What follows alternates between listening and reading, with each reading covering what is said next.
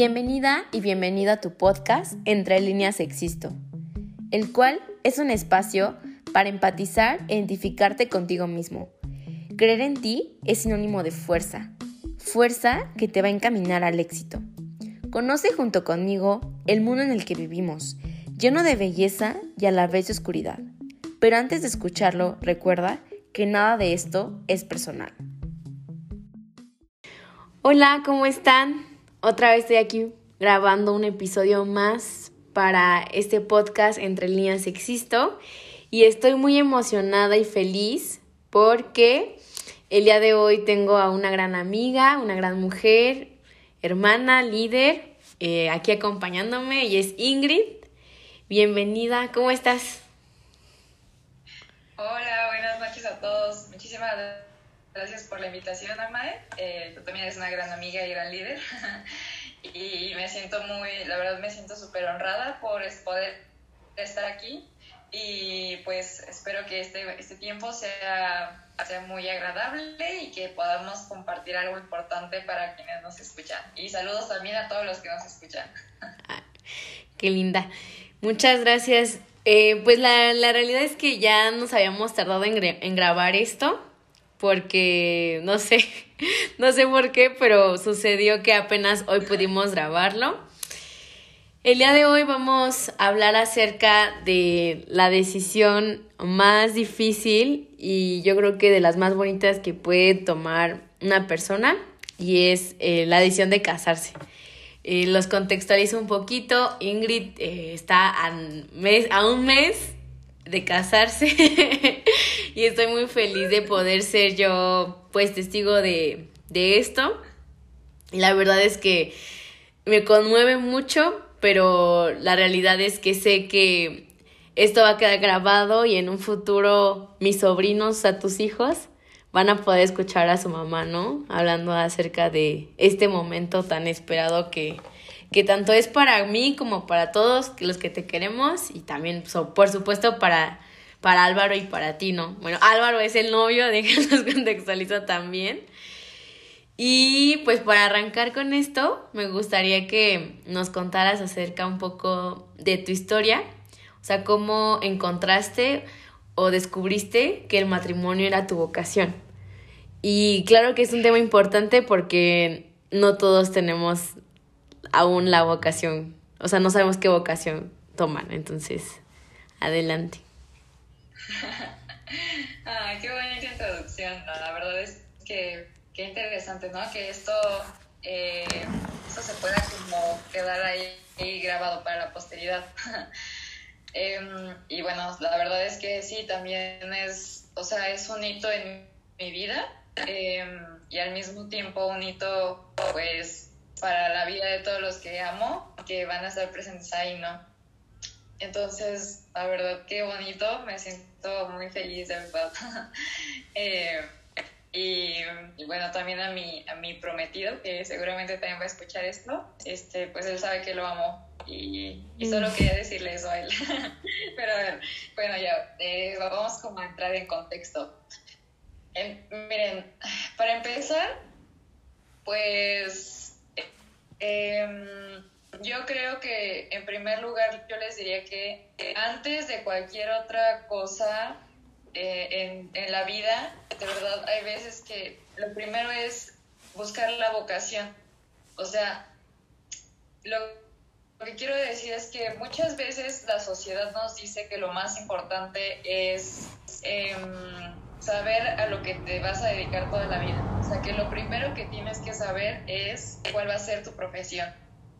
Y cuando yo me puse a, discernir la vocación que, Dios quería para mí, me di cuenta de esto y de, que eso es un gran error para, para nosotros como jóvenes, porque les pongo un poquito pues yo soy una persona que, soy la típica eh, niña de 10 toda la vida, la de cuadro de honor, eh, la mujer que toda la vida fue por el éxito, ¿no? O sea, como que siempre estuve en lo mejor, eh, explotándome muchísimo a mí misma, o sea, yo soy del, tipo de mujer de eh, estudiar en las mañanas, trabajar en las tardes este, y estudiar idiomas los fines de semana y estar en apostolados y en voluntariados todos los días. O sea, eh, no dejarme como, como que nunca malgastar mi tiempo, ¿no? Eh, entonces siempre iba como al, al éxito, al éxito, al éxito Em, y de hecho, pues mi propósito era, o sea, evidentemente si era estudiar algo para ayudar a la sociedad como todos queremos, o sea, eso es algo que todos los jóvenes quieren, pero en ningún momento descubrí realmente, o sea, para qué existía yo. O sea, es, o sea, la profesión es algo que, que sí, evidentemente, es tus talentos, ¿no? O sea, y, y sí, evidentemente a través de esos talentos que tienes, pues vas a ayudar a la sociedad. Sin embargo, eso es algo, si se fija, algo externo a ti, o sea, es, em, es, es, algo que sí, que te, que te gusta, que vas a hacer, que vas a cambiar el mundo, pero no es 100% la razón de tu existencia y les voy a decir por qué porque es, la profesión no es lo mismo que la vocación. O sea, una vocación es yo, Ingrid, con todas las características que tengo, con toda mi historia personal, eh, propósito concreto que me va a hacer feliz a mí en todos los ámbitos, o sea, en todas las características personales y que me va también a permitir descubrir, como me va a permitir como poder explotar aún más lo que soy yo, o sea, es decir, yo Ingrid, mujer de 25 años, mexicana, que tiene estos anhelos en su corazón, que durante la historia de su vida ha desarrollado más eh, estos u otros eh, talentos.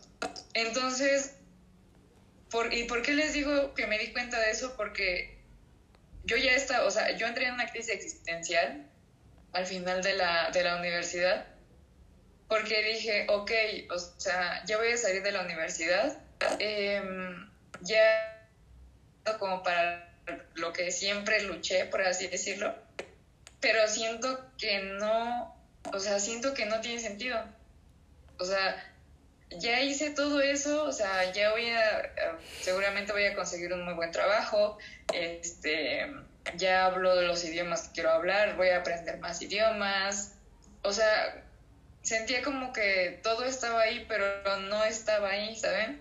Entonces, ¿y por qué? Porque esa, eso no, no era la razón de mi existencia, o sea, yo y tú que escuchas esto, te lo digo, tú, tu razón es trabajar toda la vida en una empresa. O sea, ese es un medio y, te tiene que gustar y está muy bien, sí, que lo hagas muy bien tu trabajo, está perfecto. Pero esa no es la razón de tu existencia. O sea, la razón de tu existencia no es ser el mejor empleado de una empresa multinacional. Esa no es tu existencia.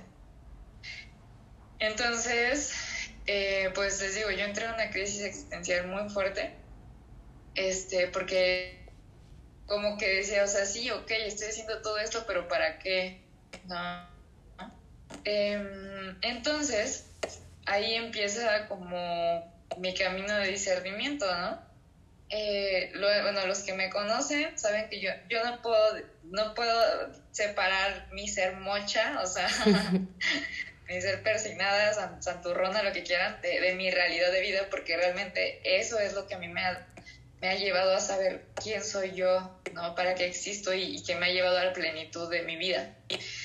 Em, entonces, o sea, les digo, al final de la universidad pues pasa eso y entonces ahí empieza verdaderamente mi camino para descubrir quién soy yo, o sea, para qué existo, ¿no? Para el propósito de toda este toda esta estructura que tiene Ingrid, ¿no? Entonces, eh, discernimiento vocacional, o sea, literal, eh, todo empezó porque en eh, un día, así cualquiera, este, me escribe una, una hermana. Para esto, a ver, paréntesis, porque me salté en ese momento, entre mi crisis existencial y ese momento de empezar un discernimiento, eh, yo me alejé como mucho de la vida, por así decirlo. O sea, estaba como, como muy inmersa en, en mis cosas, en, eh, en, todos los voluntariados, en toda mi formación como personal, este, tanto profesional como espiritual. Y entonces yo estaba en mi vida espiritual muy, muchísimo. Entonces yo me pasaba así, el tiempo que tenía libre, pues me lo pasaba pues en la iglesia, ¿no? O sea, en apostolado, sirviendo a los demás. Y entonces eh, me acercó mucho a la comunidad de, de, las hermanas de María de Schoenstatt, ¿no? O sea, que son, que son como monjitas para los que, no las conozcan, ¿no? Entonces yo, la, o sea, yo pasaba mi vida de juventud, mi vida universitaria, en mis tiempos libres, pues siempre con las entonces, este, la verdad es que eso me ayudó demasiado porque empecé a preguntarme las preguntas correctas. O sea, si Dios no me hubiera acercado a las hermanas de María de de ese modo, nunca me hubiera hecho las preguntas correctas. Y muchas veces las preguntas correctas nos dan miedo o nos dan... No nos las queremos hacer, las preguntas correctas porque tenemos miedo a, lo que, a las respuestas. Entonces, bueno, em, para no hacerles el cuento, estaba muy, muy, muy cercana a las hermanas. Me daba cuenta que la vida, la vida religiosa me gustaba, que sí me gustaba muchísimo. Y entonces, al mismo tiempo, em, como les digo que yo estaba como en tantos, tantos apostolados y voluntariados, también empecé a tener una crisis personal respecto al mundo y, creo que a las personas que somos como tan intensas en nuestras emociones nos pasa eso, ¿no? Como que nos el mundo y decimos, bueno, ya no hay esperanza, o sea, la gente... Y entonces al mismo tiempo de querer estar en silencio correctas o estármelas haciendo, también tenía mucho ruido exterior, ¿no? O sea, y les voy poniendo ese contexto porque de verdad tenemos que poner los entornos correctos para poder tomar decisiones serias. O sea, quizás no todos vamos a poder hacer lo mismo que hice, pero, pero sí es importante que se tomen un, momento de, de, completo silencio del mundo para estar con Dios y con ustedes mismos, ¿no? Entonces, bueno, entre todo ese traía emocional, espiritual y psicológico, Em, un día una hermana que quiero muchísimo y que es de las personas así claves de mi vida, la hermana Mariana Chacón, como, oye Ingrid, ¿qué vas a hacer, qué vas a hacer esta semana, no? Ella así como de, no, pues trabajar, este, estar en mi voluntariado, no sé qué. Y me la tiro así directa, me dice, pues te invito a una jornada vocacional, ¿no? O sea, no es que ya te vas a meter de mojita, pero es como preguntarte si pues, tu vida, o sea, tu, pues tu vocación es la, o sea, sentí el pavor de la vida cuando me preguntó eso, porque, o sea, yo no me lo quería preguntar, sabía que había ahí algo, pero no me lo quería preguntar.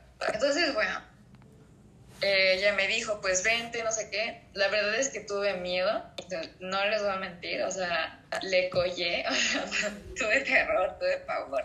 Ahí, sí, te, ahí sí te voy a, interrumpir, o sea, yo me acuerdo que cuando me contaste, yo me quedé como, ¿qué? O sea, porque, claro, o sea, yo también... Eh, en alguno de los episodios lo conté, pues también formo parte de la comunidad de Schoenstatt. Y, y por mi cabeza jamás ha pasado la idea de ser eh, hermana. O sea, creo que ni cumpliría los requisitos para empezar. Pero, pero cuando Ingrid me lo dijo, o sea, me preocupé. No me preocupé, o sea, me sentí como, híjole, o sea, ahora de, de por sí siempre mil cosas y ya, te, ya tienes como tus viajes planeados para Alemania y no sé qué. Y de repente como voy a ser este, no sé, voy a, voy a ver si voy a ser hermana no, o sea, nos dijiste como grupo y ya me quedé como de rayos, o sea, ¿en qué momento pasó esto, no? Y es que justamente muchas veces ignoramos como las crisis que personalmente las, o sea, que las, las demás personas sufren a diario, ¿no? O sea, pensamos que la persona todo el tiempo está bien, que el trabajo, que las actividades, este, su día a día todo corre normal, pero ¿qué pasa cuando estamos en silencio, no? ¿Qué pasa cuando nos hacemos esas preguntas de, pues, ¿para qué nací, no? O sea, ¿por qué estoy aquí? ¿Por qué de mil almas que había en el cielo Dios dijo, ah, te toca bajar a la tierra, ¿no? O sea, entonces, o sea, fue para mí muy en shock que me dijeras como, no, pues voy a ver si sí o no. Bueno, pero ya, sigue, sigue, sigue. No, y sí, o sea, la verdad es que en ese momento, o sea, en ese momento que, me dice esto, sister, mm, les digo, tuve miedo, no fui. Em, o sea, vi así, colgué y le, le, marqué inmediatamente a mi, a mi hermano, que es como el que le cuento así todo en la vida. Y, y tuvimos muy profunda, muy hermosa. Evidentemente yo estaba así llorando porque, porque la verdad, o sea, lo que les quiero decir es que en ese momento yo me sentía como que me estaban haciendo la invitación más hermosa de mi vida y no sabía si era digna, ¿no? Así me, o sea, me sentí como, como si te dijeran, te van a dar un millón de dólares y yo, no me los merezco, ¿no? O sea, no los he trabajado, no me los, los puedo ganar. O hay personas que se los merecen más, así me sentía yo. Entonces, pues no fui, pero como que ya esa, o sea, pasaron muchas cosas como profundas en mi corazón y, esa espinita estaba ahí. Al mismo tiempo, eh, bueno, un poco después, mejor dicho, em, surgió providentemente una oportunidad para irme a, un, a un em, ¿cómo decirlo?, a un programa internacional a Alemania con las hermanas de María de Schoenstatt en Alemania, o sea, con, con, la comunidad como tal, ¿no? O sea, esta experiencia es una experiencia de liderazgo internacional y cultural y todo, pero pues sobre todo también va en la línea para saber, o sea, para que disiernas, ¿no? O sea, estás viviendo completamente, pues, una vida eh, monástica, por así decirlo. Entonces, monástica quiere decir que pues en un convento como monjita, ¿no? O sea, con, con ciertas cosas de diferencia, porque pues evidentemente al, final del día ya no, ya no eres 100% eh, pues ya una, una hermana, una mujer consagrada, pero pues de todos modos pues sí llevas ese estilo de vida, ¿no? O sea, de levantarte temprano, ir a misa todos los días, estar lejos como del mundo. Entonces, pues bueno, em, la verdad es que me fui, me fui pues con el corazón abierto a, saber qué era lo que Dios quería. Em, o sea, me acuerdo muchísimo que, que, esta misma hermana, la sister Mariana, me dijo como, pues ahí pregúntate, o sea, más bien pregúntale a Dios qué es lo que tienes y qué es lo que no tienes, ¿no? Y pues ya, o sea, sobre, sobre la marcha, pues eso decidir, ¿no? Oye, pero ¿cómo...? Em, o sea Perdón, oye, pero ¿cómo le hiciste para no caer en, en, esa, en esos pensamientos como de, o sea, ya estás en ese momento y, y sabes que tienes que poner como tu mente en blanco, me imagino, o sea, tu corazón y decir, ok, eh, Dios, ilumíname, píntalo, hazle algo, ¿no? Dime qué, qué tengo que hacer, para dónde voy. Pero ¿cómo le haces para que o sea, siempre tenemos como ese gusanito o esa espinita que va detrás de ti y te dice, no, es que no es lo que tú quieres, no, es que no es lo que deberías de hacer. O sea, como esa incertidumbre, ese miedo, esa ansiedad o, o esa como, me imagino como el diablito y el angelito, ¿no? Que tenemos en nuestra conciencia de, no vas a arruinar tu vida, ¿qué vas? Te vas a confundir O sea, ¿cómo pudiste lograr, em, pues, calmar eso? Porque aparte estabas en otro país, con otras personas, eh, sí, o sea, en otro horario inclusive, cambió totalmente, o sea, ¿cómo lograste ese equilibrio? Porque muchas veces uno quiere hacer las cosas, pero como que se siente frenado porque está esa parte de decir, digamos, del diablito que te dice, no, la vas a regar. Este, si de por sí te va mal, te va a ir peor. Bueno, la verdad es que, o sea, del momento como en la línea histórica del tiempo, en el multiverso, no sé, pero en la línea histórica, de que la hermana me dijo eso, o sea, eso fue como a principios de año, del 2000, como del 2018, que era cuando yo estaba saliendo de la universidad, eh, a cuando me fue a Alemania, pasó, pasó como un año, o sea, pasó como un año. En e, o sea, mi crisis eh, toda, toda de existencial empezó como un año antes de salir de la universidad, como un año, seis meses antes de salir de la universidad. Esto de la hermana pasa como, les digo, como principios de 2018 y en 2019 yo me voy en, en el verano a Alemania, me voy tres meses. Ese proceso, o sea, fueron dos años bien complicados, muy difíciles, o sea, de verdad fueron muy, muy difíciles, de mucha oración, o sea, quien esté escuchando esto y, y es creyente, yo les invito a que de verdad se acerquen a, un, a una persona consagrada, a un padre, a una hermana, a una monjita, eh, y quien no, no sea quizás eh, creyente que está escuchando esto, acérquense de verdad a una persona que, que le tengan mucha confianza a hablar esto, estos temas pues existenciales porque no es fácil, o sea, ir decidiendo. Y sobre todo cuando empiezas a tener como, como un cambio tan radical en lo que empiezas a querer o a pensar, porque si se acercan a la persona equivocada, nada más les va a decir como que son unos tontos, que dejen de perder el tiempo, que pongan los pies en la tierra. Y la verdad es que es su vida. O sea, de verdad sí tienen que buscar lo que, lo que Dios quiere para ustedes o lo que de verdad les va a hacer plenos. Y lo que les hace plenos es algo que les va a costar trabajo, pero que los va a hacer feliz. Entonces, o sea, fueron dos años muy difíciles, este, de mucha oración. El último año que les digo ya que ya fue como entre cuando me llamó la hermana e irme a Alemania.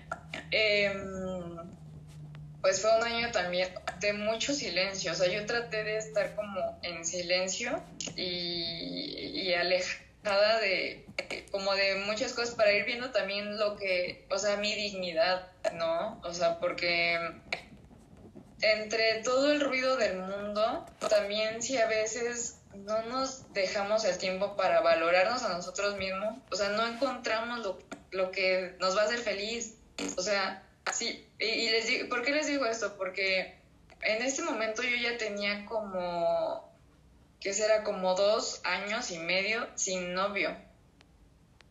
Y eso es muy importante porque la verdad, o sea, mis, mis, últimas relaciones habían sido pésimas y yo sentí que ahí yo no, o sea, que ahí estaba faltando mi dignidad como lo que yo soy, como lo que me merezco. Entonces, por eso es que yo estaba así como de, o sea, viendo de verdad qué era lo que quería Dios de mí, ¿no? Eh, y alejada inclusive, o sea, yo no tenía ni novio, ¿no? O sea, no, no quiero decir que estaba encerrada y que yo no salía con mis amigos, o sea, no, no, se, no se pongan ese contexto en la cabeza, pero sí estaba como en un mood de muy reflexivo, eso es lo que, lo que quiero decir, o sea, porque si están en una crisis y empiezan a irse de fiesta o a meterse en ondas para olvidarse de, de, esa realidad, neta van a acabar peor y van a descubrir lo que, lo que debían hacer muy después y van a ser muy infelices. Esa es la verdad. Por eso es mejor ponerse a trabajar en eso antes. O sea, sobre aviso no hay engaño. Como decía el maestro en la universidad, el que, el que avisa no es traidor. Entonces, pues fue un año, les digo, complicado, de mucha oración este, y de ir como poniendo las cosas en manos de Dios. Ahora, también en estos procesos hay que tomar mucha responsabilidad uno mismo. O sea, porque evidentemente, o sea, el contexto, la realidad, por así decirlo, de como lo veían los demás, era que yo acababa de salir de la universidad y me iba a ir tres meses. O sea, todo entre comillas, así, les digo cómo lo veían los demás, ¿eh? para, que, para que ustedes también se pongan en ese contexto. O sea, los demás lo veían como Ingrid, la niña que toda la vida se esforzó para ser la mejor, que debería ahorita ya estar este, en un super trabajo, eh, con todo lo que sabe, con toda la, capacitación que tiene. se va a ir tres meses. O sea, tiene que ahorrar para un viaje en el que se va a ir a Europa tres meses, en el que va a estar en una vida monástica, por así decirlo, sin hacer nada. O sea, evidentemente no era verdad porque yo estaba haciendo la mejor decisión de mi vida, así literal. Pero para los ojos del mundo era como que yo me iba a ir a hacer mensa tres meses, este, no iba, o sea, me iba como a retrasar en mi, pues, en mi, ¿cómo decirlo? Mm, pues sí, en mi formación profesional, que no iba a estar trabajando, no iba a estar generando nada, o sea, iba a ser una, iba a ahorrar para irme a un viaje en el que no iba a generar nada.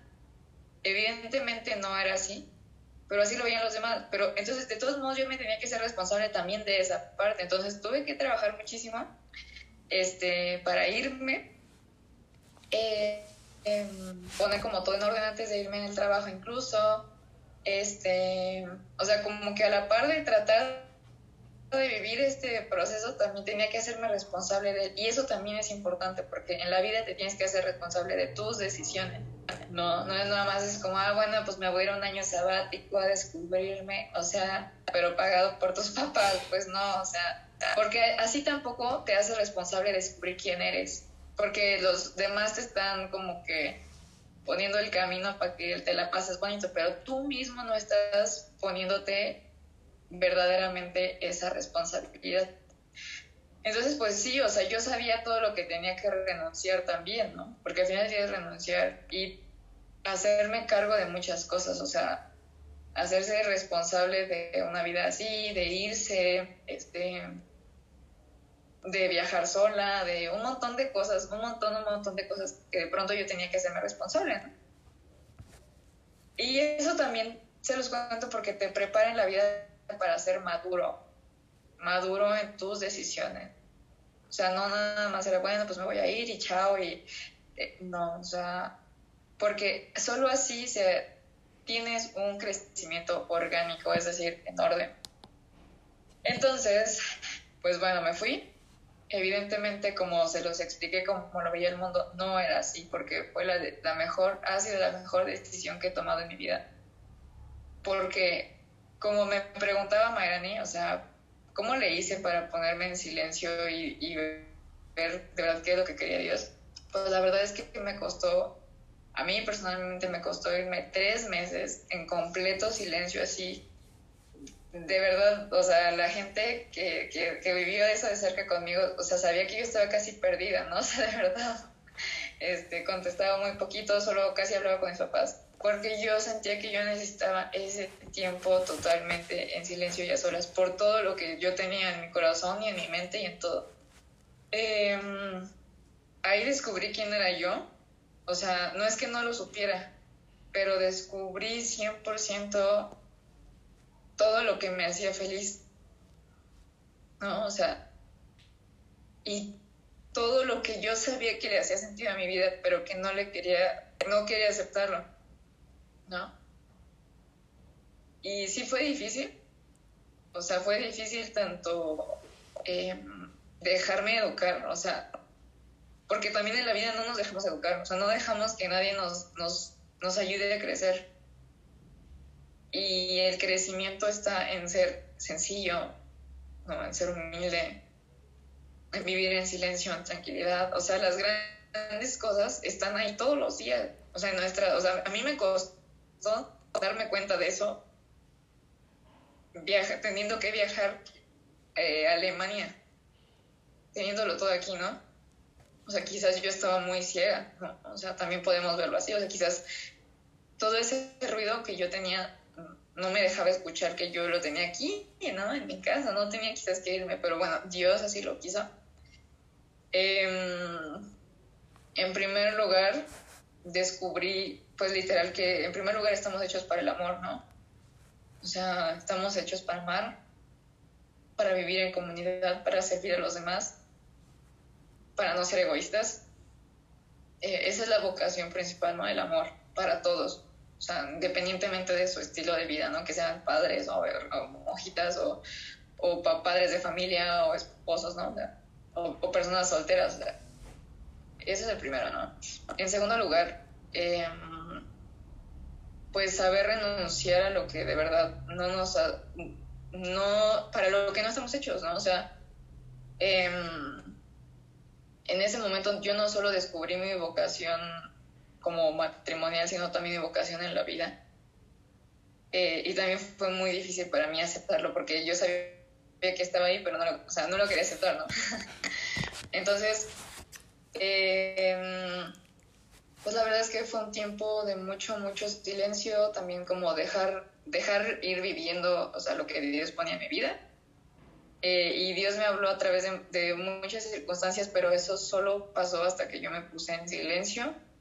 Em, y la verdad es que pues como al mes y medio de estar ahí, o sea, no, no, no, pasó mucho, como al mes yo creo, me di cuenta que no era para mí la vida religiosa.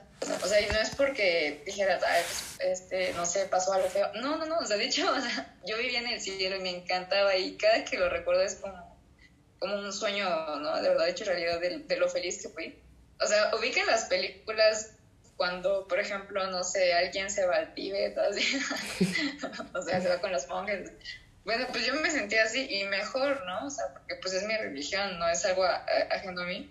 Pero entonces así yo me, yo me sentía así como en esas películas, neta. O sea, yo despertaba, este, iba a rezar, estaba en silencio, trabajaba en el campo, recogía, recogía flores, recogía vallas, este... Sí, o sea, como en el cielo, así literal. Exacto. Y aparte estaba, eh, conocí a mis hermanas de Schoenstatt, de las cuales amos, y eh, niñas de, de, varios países del mundo. Entonces, literal, fue un tiempo muy, muy hermoso de encuentro con Dios. Y les digo, o sea, como al mes yo me di cuenta que no era para mí, pero eh, quizás yo lo necesitaba, o sea, yo lo necesitaba. Y, mm, y, les voy a decir cómo fue que yo, me, o sea, eso, eso casi nadie lo sabe, pero bueno, hoy lo voy a decir. Mm. eh, eh, me di cuenta en una ocasión iba, eh, estuvimos en un, de retiro en un, en un santuario de Schoenstatt hermoso en, en Busburgo, o soy pésima para el alemán, pero es, es como Busburg, algo Entonces, eh, como toda la gente que, me, que está escuchando esto sabe que soy súper intensa, pues bueno, como en Alemania en el verano amanece súper temprano, pues yo me iba a caminar desde las 5 de la mañana a, ver todo, ¿no? Así súper intensa y loca y, me ponía a explorar. Entonces, pues como yo me había despertado tan temprano, me iba a rezar muy temprano al santuario. Y en eso, eh, de verdad, con toda la paz de mi corazón, así de haber contemplado a Dios en la naturaleza, porque está entre unos viñedos y unos trigales así del cielo entré al santuario y me le quedé viendo a María, a la madre, ¿no? Y de esa, no, era, no fue la única vez que yo había sentido eso durante ese viaje, lo que les voy a explicar, pero en ese momento fue algo tan fuerte para mí que ahí yo sentí que María, o sea, Dios a través de María me dijo, esta es tu vocación, Ingrid, aquí vas a entender para qué te creé. Entonces entro al santuario. Así le está dando la luz de, de la mañana súper hermoso, o sea, una, una luz como súper tenue, está totalmente solo, eh, lleno de flores, y la, y la carita de la madre está así como súper iluminada, ¿no?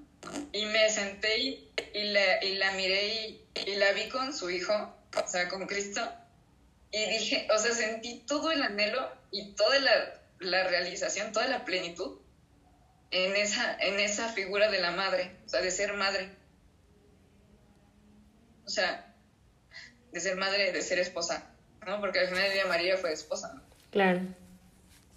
Entonces, fue algo tan profundo de decir, es, eh, o sea, esa es la razón de mi existencia. Y fue algo súper hermoso, fue súper fuerte y ahorita que lo recuerdo me dan inclusive ganas de llorar porque fue algo muy profundo para mí decir, o sea, yo voy a entender para qué existo hasta que yo sea esposa, hasta que yo sea madre. No, o sea, eso es lo que quiero, ser, servir así, ¿sabes? O sea, dar vida, dar la vida así. Y, y qué padre, ¿no? Porque de haberse, porque pasaste mucho tiempo sirviendo a otros y a lo mejor sentías como que todavía no era suficiente, ¿no? Como de esas veces que dices, es que es lo que me gusta, pero sigue sin llenarme, hasta que encuentras algo que dices, sí, de aquí soy, ¿no? O sea, esto totalmente me pertenece a mí.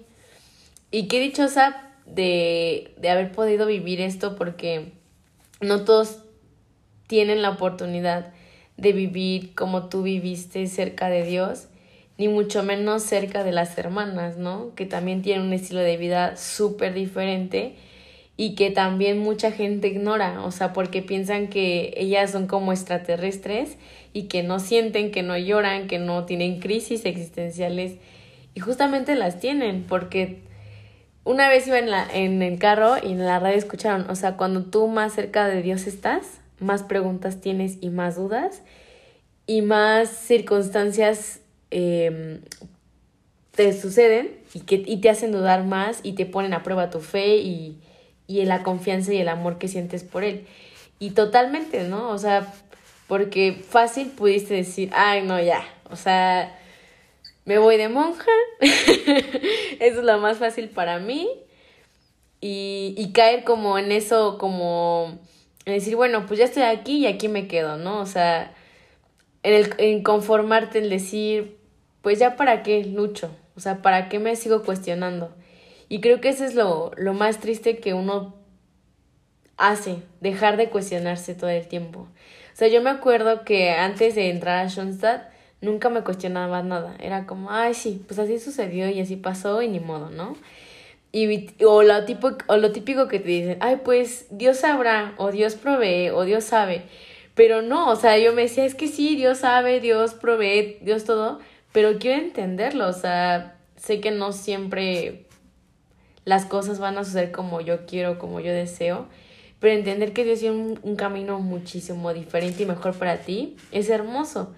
Pero ya cuando lo entiendes desde el silencio, desde el amor, desde desde la naturaleza, o sea, hay muchas formas de encontrarlo y de entenderlo que uno a veces ignora y que por eso hay tanta gente que no se acerca porque siente que es un camino monótono, es un camino que ni te lleva, ni, o sea, ni que, ni, que no te mueve, ¿no? O sea, la gente piensa que con ir a misa un domingo en la tarde con la familia y después irse a cenar o al desayuno, ya cumplió como católico, ya cumplió como la misión que, que Dios tiene, ¿no? Y la realidad es que no, o sea, Dios nos hizo grandes y eso creo que lo aprendí de ti porque, o sea, a mí también me costó muchísimo perderte el contacto tres meses, o sea, porque no sabía nada de ti, nada, así, nada. Más que de repente que subías una foto y ya, o sea.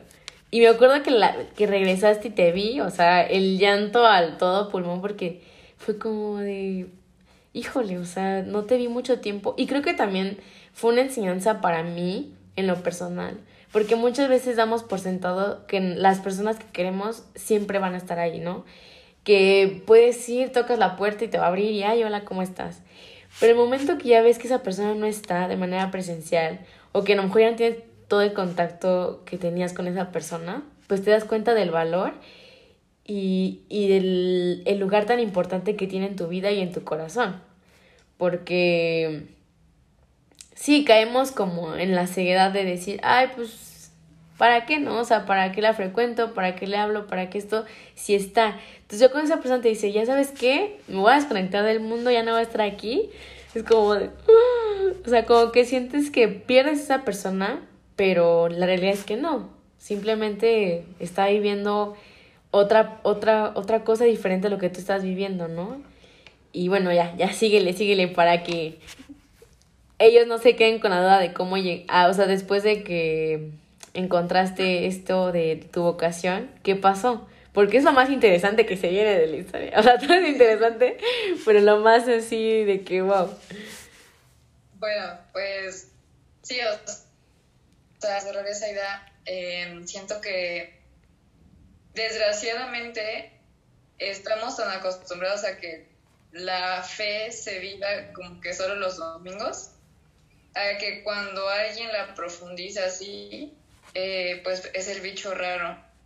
Y no, o sea, porque la fe, o sea, la, Dios es infinito, o sea, imagínense, o sea, Dios es tan infinito que, o sea, de verdad cuando, cuando le agarras el gusto, o sea, o sea, es que no sé cómo explicarlo, pero cuando, cuando le encuentras ese cariño, ese, esa conexión, de verdad, ya no lo puedes ver, deja de ver en todo y querer vivirlo en todo. Entonces, por, yo, yo o sea, el mejor consejo que les puedo dar, de verdad, es disciernan su vocación, acérquense a una persona consagrada y si es necesario, váyanse a, a, un tiempo de vida monástica. Ya, o sea, si no pueden ir tres meses, una semana o así, pero háganlo, háganlo y vivan la fe así como unos, como unos locos, como, como, como cuando tienes mucha sed y, tomas agua, o sea, después de un día súper caluroso, así se siente Dios, ¿sabes? O sea, entonces, de verdad, no importa que no sea su vocación, es porque van a descubrir algo que les va a cambiar la vida. Entonces, bueno, o sea, ya me fui, este, descubrí mi vocación, regresé, eh, regresé cambiada en todos los aspectos, de verdad, me cambió la vida. Eh, en verdad, después de esa experiencia, me di cuenta que todo lo que me importaba no me importaba y que había pocas cosas, pero eran las cosas más grandes de mi vida, ¿no? Entonces, bueno, regreso, ¿no? ¡Chan! 2019, o sea, Ingrid regresa en el otoño a México, este, a comer tacos, a comer todo. Y la verdad es que el siguiente año, 2020, fue un año bien difícil para mí. O sea, no crean que ya iba a cerrar con la, este, con el y vivieron felices para siempre, pues no. la verdad es que y la crisis, o sea, quizás yo no tenía una crisis existencial, pero la crisis de la realidad, eh, por así decirlo, me cayó y me cayó muy fuerte, porque para empezar regreso, después de estar en el cielo, después de estar con pura gente que pensaba como yo, que vivía como yo, regreso pues a la del mundo, donde la gente sigue pensando que yo me fui a hacer mensa tres veces, a un montón de cosas, a la presión profesional, que no sé qué. Y además yo venía con, con, con torta bajo el brazo, ¿no? Porque me di cuenta que además mi vocación, mi profesión no era lo que yo pensaba, ¿no? O sea, yo, yo de verdad quería hacer arte eh, evangélico, ¿no? O sea, sobre Dios, eh, proclamar a Dios a través del arte y a María, ¿no? Entonces, échenle, no, pues imagínense, o sea, ¿dónde estás? o sea, yo así de madre mía, después del cielo, regresé pues a la realidad, ¿no? Eh, pero bueno, el, más bien era traer esa realidad que debe ser pues, a, la, vida cotidiana. Pero bueno, entonces, bueno, llegó 2019, este, y luego en 2020 llegó una pandemia, madre mía, o sea, a Dios le gustan las bromas manchaditas. ¿eh? Le gusta trolear. No, no, no, ni me digas, ¿eh? Ni me digas.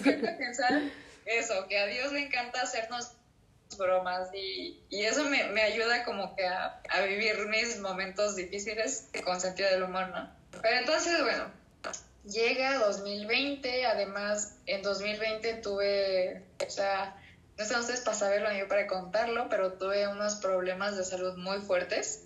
Este, bajé, bajé como 10 kilos, o sea, estaba esquelética y a un grado de que se me cayeron las pestañas, se me caía el pelo, este, o sea, ustedes no saben, ¿no? De verdad, fue un año, este, manchadito así. Sí. medio, medio, sangroncito se puso Jesús conmigo. así que no crean que nada más a los, a los malos les pasan cosas malas, ¿eh? También a los buenos, o sea, batallar es, es, de, es de todos los días, o sea, ya. Antes sí le reprochaba a Dios, decía, es que ¿por qué a mí? ¿Por qué yo que soy tan buena y hago las cosas bien y, soy buena hija, soy buena hermana, ¿por qué me haces esto, no? Pero después entiendes que también es parte de vivir, o sea, es parte de, de estar aquí, o sea, el, el pasar por estas experiencias como de salud, como de desempleo, como de que darte cuenta de que tu carrera no es lo que te gusta porque a mí me pasó. o sea, no... sí, y es difícil. O sea, porque es como chocar con pared. Es como romper ese espejo que en el que vivías y decir, no, mija, así por ahí no va. Y sí, Dios totalmente es un... O sea, si, si pudiéramos... Claro que ya está la Biblia, ¿no? Pero si pudiéramos escribir como un libro de nuestra, de nuestra historia de vida, nos daríamos cuenta que Dios es el gran protagonista, porque tanto pasan cosas buenas como malas, pero que todos son, pues, parte de, del camino que Él nos tiene preparado, ¿no? Pero bueno, ya, síguele, síguele, que es largo. Exacto, o sea, exactamente, o sea, en nuestra historia nosotros somos como somos como los otros personajes, ¿sabes? Pero el, la línea es la historia de Cristo porque es la historia de cómo venció en mi vida, ¿no? Al final del día como que todas las historias se unen a la historia de salvación, de cómo de verdad Él nos salvó, o sea, en verdad es increíble. Entonces, bueno, regresé, les digo, luego en 2020 me pasa todo eso, encima pues llega la pandemia, pero esa pandemia a mí, o sea, al final del día entre la enfermedad y tener que estar encerrada en mi casa, este, me ayudó muchísimo a profundizar en el arte porque como tenía tanto tiempo podía trabajar y hacer arte, etc. O sea, entonces me ayudó mucho como a ponerme en, en, contacto con lo que quería hacer profesionalmente. Pero bueno, bueno. Entonces fue un año complicado. Este, y yo seguía diciendo, bueno, si no soy monjita, pues entonces, ¿dónde está mi San José? Así como, ya sé que me voy a casar, pero no tengo un novio. Exacto, es como que, es como que Jesús me dijo, bueno, este, ya te pongo en la fila para las casadas, y eh, yo así de, pero bueno, ya, ya llevo como un año formada aquí, o sea, ¿a qué horas no? O sea, no, y también para que se dé cuenta el público que no todas las que tienen novio o no todos los que tienen novia se van a casar. O su vocación sea, sea casarse. Porque a veces uno piensa que, ay, porque tiene un buen de novias, tiene un buen de novios, o porque lleva un buen de tiempo con su novio y con su novia, significa que se va a casar, o qué es lo que anhela. O sea, porque a veces uno como que ya da por hecho o por sentado las cosas, y la realidad es que no. Exacto. No, y, y para, para que se pongan un poquito más en contexto los radioescuchas, es que yo siempre fui la niña también que muchísimos niños le tiraban la onda y no sé qué, ¿no? Antes sí, de y guapos, ¿eh? y guapos, ¿eh? No, guapos. esto, esto lo va a escuchar mi prometido y mi futuro esposo, así que tranquila. ah, bueno, no, no voy a decir nombre, nada más dije que estaban guapos.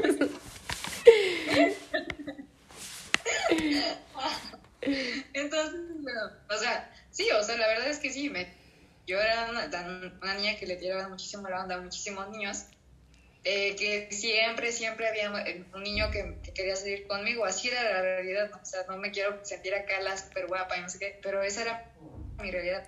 Entonces también era como que el, la verdad era como el demonio en, en, mi ego de decir, no manches, pues ya, o sea, no vas a ser monjita, pero pues no hay ni mosca que te pare, ¿no? Ahí, o sea, o sea, yo me sentí así como, pues, ¿qué onda? Entonces, ese momento de volver a confiar, ¿no? En Dios, decir, bueno, Él tiene un plan, Él lo está haciendo, más bien Él ya lo hizo, pero aguanta, ¿no? O sea, take it easy, bro. Entonces, este, para esto, para esto, un santo super intercesor así, así. San José. San José llega a mi vida, o sea, en el año de San José, que 2020 o sea, empezó eh, el año de San José, ¿no? pues estuvimos viviendo el año de San José. Entonces, para esto, eh, llega a mi vida el padre Laureano, ¿no? Eh, Laureano López Saloma, que lo quiero muchísimo, es como un papá espiritual para mí. Llega este sacerdote, nos hacemos amigos, o sea, luego les contaré también esa historia porque es súper chistosa.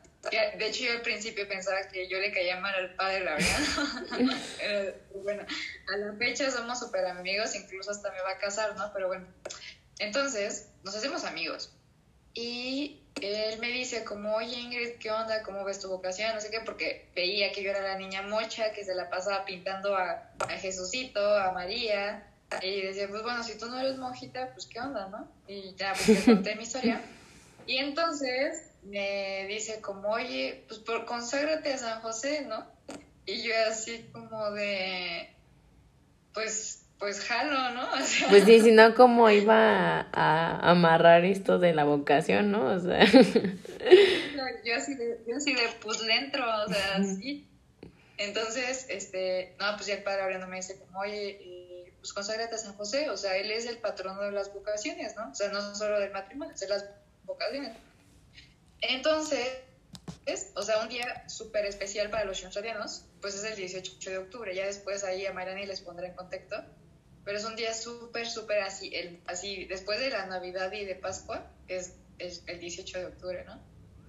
Entonces, este, de que el 16 de octubre, o el 17 de octubre, algo así, el padre Ariano me regala esa novena. No, perdón, esa consagración, es una consagración de un mes, o sea, de rezar un mes.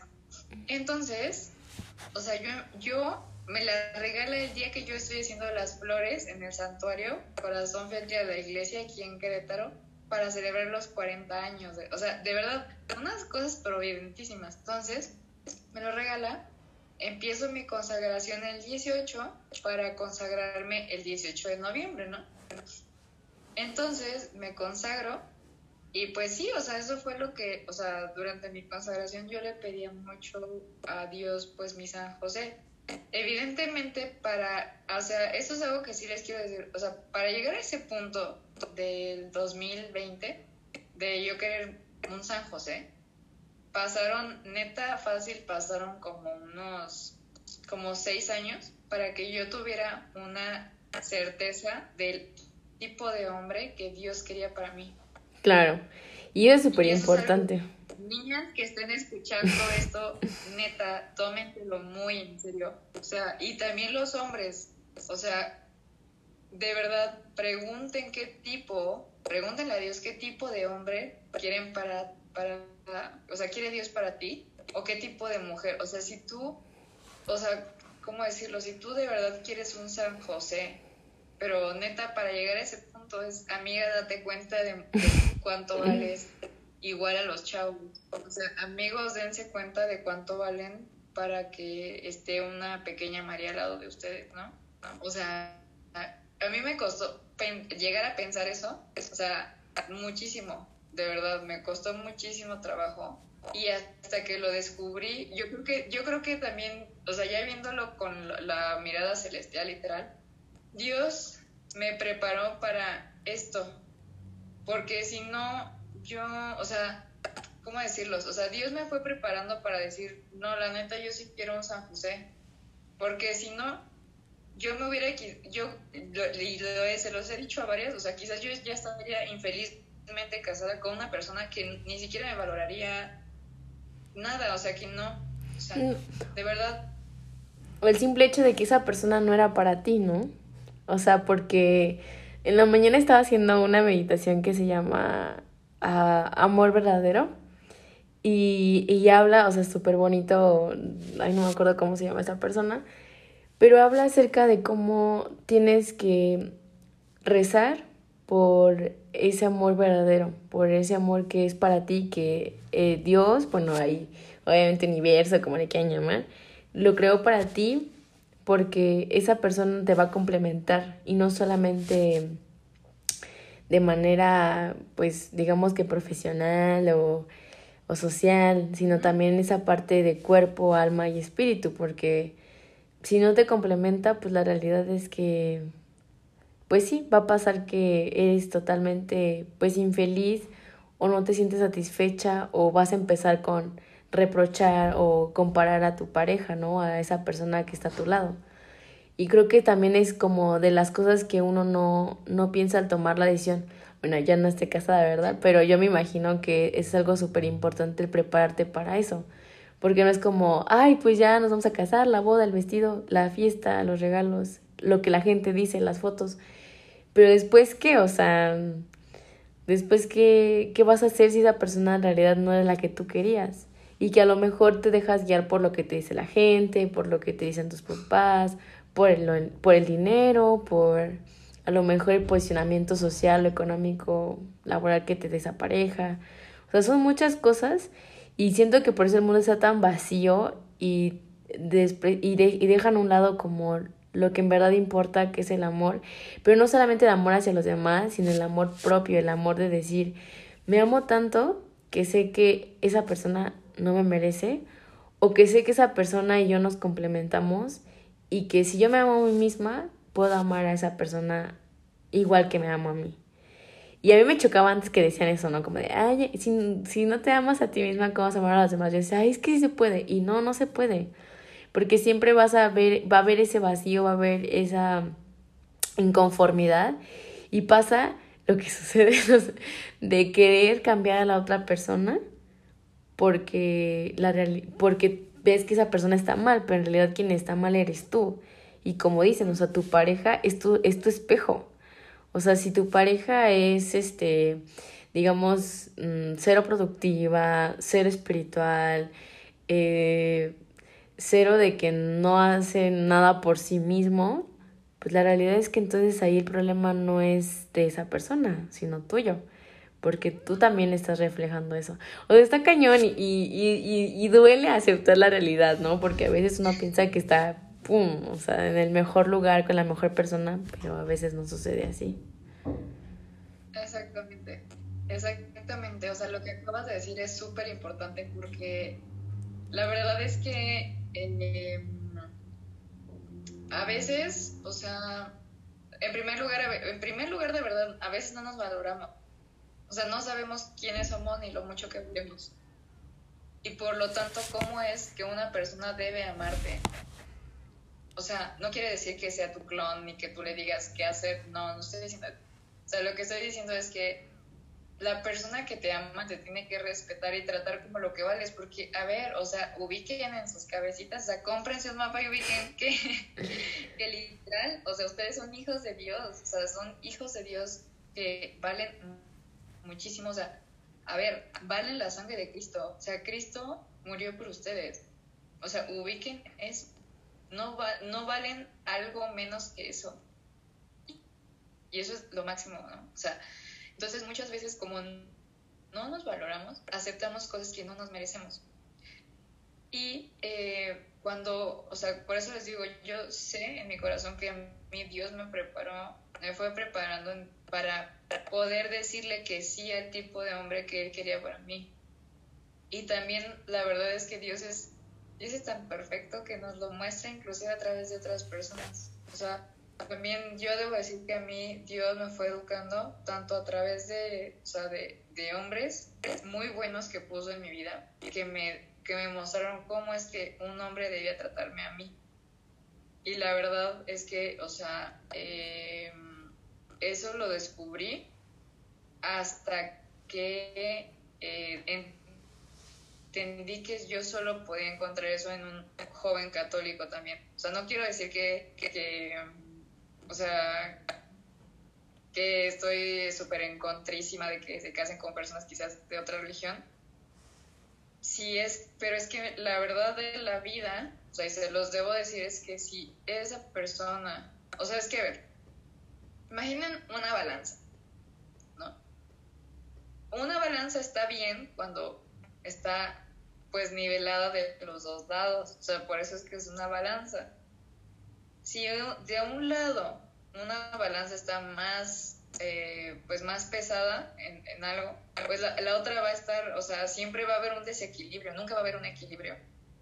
Entonces, o sea, si ustedes quieren una vida espiritual, porque esas preguntas se las tienen que hacer y cuesta trabajo hacérselas.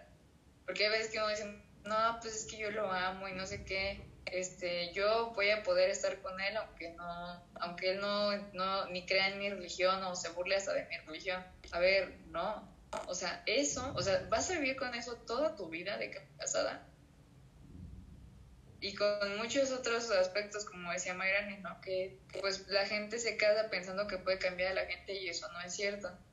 Entonces, yo la verdad, si tienen una vida espiritual, les recomiendo que sí se busquen a una persona que las entienda y que viva una vida espiritual. Quizás no, no exactamente igual, pero a un grado muy similar de cómo viven ustedes. Y en eso y en todos los otros ámbitos. pero sobre todo, de verdad, si tienen una vida espiritual, les va a costar muchísimo y eso va a, quizás las probabilidades de que fracase son muy grandes. Entonces, em, por eso les digo, en ese momento yo ya dije, pues sí, yo sí quiero un San José, o sea, un, hombre que rece conmigo, que vaya a misa conmigo, que quiera vivir en santidad conmigo, ¿no? O sea, todos los aspectos de lo que para mí es importante. Y no voy a aceptar nada menos que eso, ¿sabes? Eh, y porque no, yo no voy a aceptar nada menos que eso y no voy a dar nada menos que eso. O sea, porque también hay veces que pedimos pero no damos y así no son las cosas. Entonces, bueno. Espérame tantito.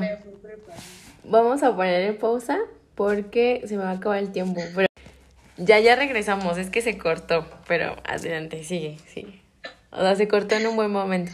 Perdón, es que, es que ya es que ya me emocioné, ¿no? Pero entonces, bueno, o sea, les digo, la verdad es que sí es un proceso de, de ser muy, o sea, de ser muy honestos en todo lo que somos, en todo lo que queremos, en lo que vivimos, en lo que valemos, en todo.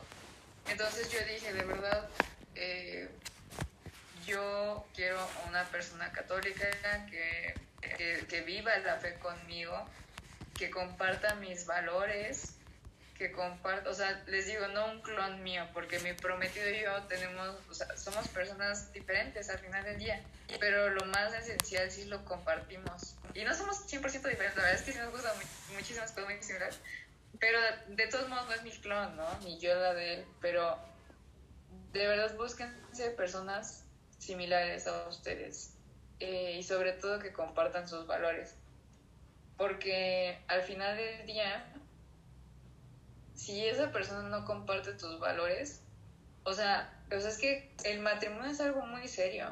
O sea, es una vocación, o sea, al grado de como el sacerdocio es una vocación, o sea, el matrimonio es muy serio.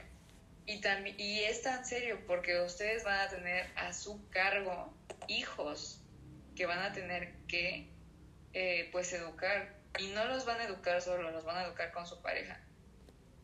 Muy no se vale que hagamos las cosas como que, bueno, pues al fin que, que no. O sea, es algo, es una decisión muy responsable, por eso se tiene que rezar y pensar muy bien lo que se está haciendo. O sea, o sea, piensen con que si esa persona no comparte sus valores, entonces, ¿cómo van a educar a un niño? ¿No? O sea, y en, mil cosas que ustedes saben, las preguntas que se tienen que hacer, pero que no se quieren, no, no se las quieren responder pero tienen que saber que, o sea, imagínense también si se casan con un borracho, la vida que les espera, o sea, hay veces que no queremos decir la verdad, no sé por qué, como que ya es toda esta cultura del mazapán que dices algo y, o sea, y ya no se va a ofender, pero no, o sea, porque decir la verdad es educar, evidentemente hay que decir la verdad con amor, ¿verdad? Pero al final del día hay que decir la verdad, ¿por qué? Porque si le tenemos amor a los otros, les vamos a aconsejar algo bueno. Entonces, bueno, ya no les hago el cuento más largo. El punto es que yo hago mi consagración a San José, me consagro en, noviembre, y yo seguí rezando, rezando, rezando. Em, entonces, para esto, yo me meto a un grupo juvenil, eh, también donde como de formación para la gente, o sea, para los solteros con vocación matrimonial, para los esposos, o sea, todo eso, porque también es muy importante seguirse formando en su vocación. O sea, no, yo no sé por qué, o sea, a mí no me cabe en la cabeza por qué la gente se casa y nunca, nunca en la vida toma un curso de pareja en ningún aspecto, ¿eh? O sea, ni, espiritual ni en otra cosa. Sí, o sea... La gente que se casa piensa, perdón, perdón, perdón, dime, dime. No, sí, o sea, por ejemplo, ahorita eh, pues conozco a varias personas, o sea, de la universidad, de externos, que se van a casar y yo creo que eres la única que se ha preguntado si en realidad sí se quería casar o no. Porque como que siento que te dejas llevar por el momento. También influye mucho, yo siento que hasta la mercadotecnia, ¿sabes? Como el hecho de decir, ay, diciembre, la época donde todos se casan. Y sí, o sea, mis papás, eh, papás que conozco de amigos, sí, todos se casan en diciembre y todos les dan el anillo en Disney, en San Miguel, en un viñedo y es como, O sea, pero jamás se preguntaron, o lo que yo sepa, ¿no? A lo mejor y me pueden corregir y decir, no, sí, sí, tomamos nuestro curso de prematrimoniales. Pero es que nadie se pregunta eso. O sea, como que dices, ah, bueno, pues me dio el anillo, este, yo en mi casita y en el trabajo, o los dos. Pero creo que la finalidad de casarse no nada más es eso. O sea, eso es como lo, lo de encimita. O sea, yo creo que la finalidad de casarse es porque en realidad estás dispuesta a servirle al otro. Y a que, y, y, y si en su momento, hacer una familia nueva, porque tu familia nuclear, pues tus papás, tus hermanos, sí es una familia. Pero yo creo que cuando uno se casa, la persona que está al lado tuyo también va a ser tu familia. Y lo que decías, y me acordé mucho de Sister, me decía, es que cuando tú vas a elegir a la, con quién te vas a casar, tienes que pensar si vas a vivir con, es, con esa persona, con sus defectos, con lo que no te gusta, todos los días. O sea, si esa persona es un fodongo que no se baña y le gusta andar apestoso, o sea, de que nunca se baña, y tú te vas a casar, la culpa no es de esa persona. Porque tú ya lo sabías. La culpa es tuya porque decidiste casarte con un apestoso. Como un borracho, como un drogadicto, como un este desempleado, o sea, y también para los hombres pasa. Porque a veces pensamos que, ay, se le va a quitar, ¿no? O, ay, este, yo le voy a enseñar cómo. Y la realidad es que no. O sea, uno sí puede llegar a, a transformarse, a ser mejor persona, pero la realidad es que es muy difícil cambiar. Porque va, va contra de ti, va contra lo que tú aprendiste desde que estabas inclusive en el, vientre, en el vientre de tu mamá. O sea, a mí me encantan esos temas de cómo uno ya desde que es pensado desde sus papás hasta que está en el vientre, ya tiene una predisposición de cómo va a ser. Claro que con el tiempo vas cambiando y te vas dando cuenta, porque hay personas que a lo mejor tienen papás, pues que no son muy buenos papás, muy buena referencia y son totalmente diferentes, claro. Pero no todos tienen ese e, em, ese cambio, ¿no? No todos ah, tienen ese nivel de conciencia, porque no nos damos cuenta si estamos siguiendo el mismo patrón de nuestros papás, de nuestras familias, o si lo estamos rompiendo. Y eso también es importante y es parte de, pues yo creo que de, de, de, de vivir y no solamente de existir. Porque a mí se me hace muy feo que digan, ay, pues aquí existiendo. No, no estás existiendo, o sea, estás viviendo. Porque la gente todos los días muere y pierde esa oportunidad de vivir. Porque existir siempre va a existir. O sea, el nombre de pitufo siempre va a estar el nombre de pitufín o de pitufa. Siempre, siempre, muerta, viva, va a estar. Pero el que tenga la oportunidad de sentir, de, de oler, de de hablar, de, de hacer lo que quiera, lo que se le pegue la gana, solamente se tiene una vez, ¿no? O sea, yo, yo pienso eso, o sea, por eso a mí me da tanto pánico estos temas, porque es como, mm, o sea, yo no me siento ni con la madurez, ni con el tiempo, ni con el anhelo, porque es para mí una decisión importante, que no nada más es lo material ni nada de eso. No, y así debe de ser, o sea, vas por el buen camino, por el buen camino a tomar una decisión, porque una decisión eh, eh, pues seria se tiene que tomar con la seriedad, con todo lo que conlleva y todo lo que también hay que, la responsabilidad que queda. Entonces, bueno, o sea, la verdad es que, eh, pues ya, o sea, el punto es que conozco a Álvaro después de, de, de todo, de todo ese journey eh, la verdad es que yo ya tenía totalmente la, la certeza y el anhelo de que era mi vocación y que yo me quería casar. O sea, ¿sabes? O sea, yo sabía que esa es la decisión que yo quería tomar. Evidentemente sin forzar nada, porque no, la vida no es así. O sea, no es como que, o sea, el matrimonio no es como, ay, se me antoja unas sabritas, voy a ir a la tienda a comprármelas. Así no es el matrimonio. ¿No? Porque es lo que ya dijimos, todo lo que dijimos. Entonces, Em, pero yo sabía que, yo quería un joven católico, ¿no? Entonces, este, pues nada, pues conozco a Álvaro. Aquí lo interesante de nuestra historia, por lo cual está tan, tan interesante, es que Álvaro trabaja, o sea, para quien no sepa, pues mi, mi prometido es europeo. Eh, o sea, ella se fue a las grandes ligas, ¿eh? No crean que con un mexicano, o sea, no. ah, pues, pues es que a mí Dios no, no, o sea, no, a mí me cae que aquí en México me cae que no. Entonces, pues es que ese era el camino que quería, la verdad. Es el camino que me puso Jesús. Entonces, eh, la verdad es que, este, pues, Álvaro trabajaba aquí en México, pero como, como les estoy contando sobre 2021 todavía, o sea, que todavía estaba, pongamos en contexto que en 2020 empezó una pandemia y seguía con todo este show, nadie sabía, o sea, se, cerraron, o sea, por si se les había olvidado, pero acuérdense que cerraron fronteras, despidieron personas de sus trabajos. Entonces, pues Álvaro este, tuvo que regresarse a, Europa. Eh, y pues ahí empezó lo bueno, porque, o sea, estábamos como a distancia, ¿no? Entonces... Eh, ah, pero omitiste la, parte de cómo conociste a Álvaro. O sea, ¿por qué no, fue...? Porque no fue como en un café o, o así de que en un antro. nosotros, nosotros estábamos en esa formación este, para jóvenes, para jóvenes católicos. Y entonces, o sea, nosotros eh, pues nos empezamos a hablar, ¿no? Pero para esto fue cuando él ya, ya, ya no estaba en México, ¿no? O sea, se acababa justo como de ir. Entonces, pues nos empezamos a hablar. él estando allá y estando acá.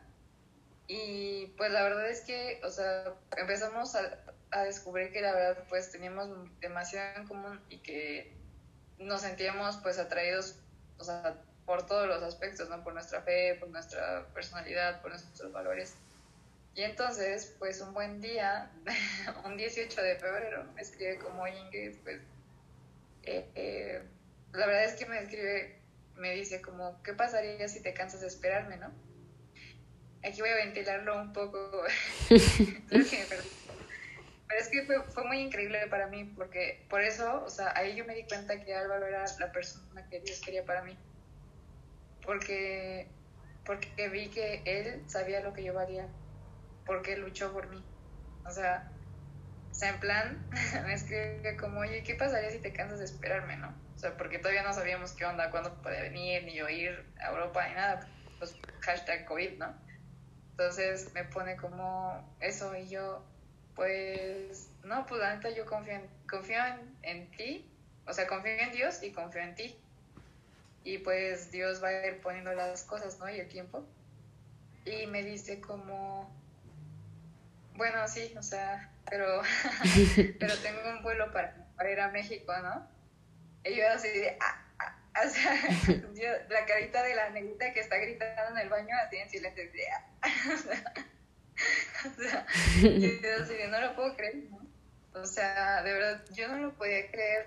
Yo, o sea, yo le dije, es broma. Aparte, yo soy una persona súper, o sea, así, que, que, que en los momentos serios entro en mi, en mi mood así tonto y yo así, nada, no es cierto, es broma, así que y era así como, bueno, o sea, sí es verdad. Y sí, fue verdad. O sea, vine a México, estuvimos un mes acá, conocí a mi familia y toda la cosa. Y les digo, en ese momento yo me di cuenta de que Álvaro era la persona que Dios quería para mí.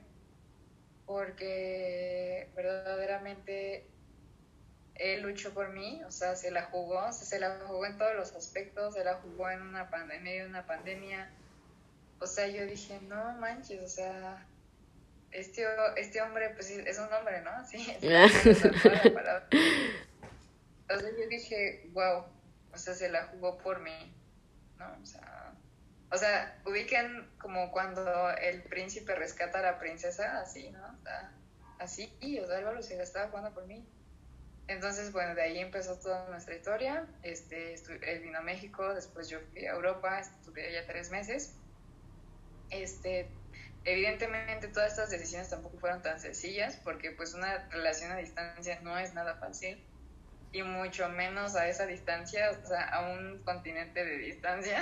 y con diferencia de horario y con... Ah, o sea, eh, ubiquen que es una, una mora 12 horas de, en vuelo de distancia, este, con COVID, con pandemia, con restricciones de los países para entrar.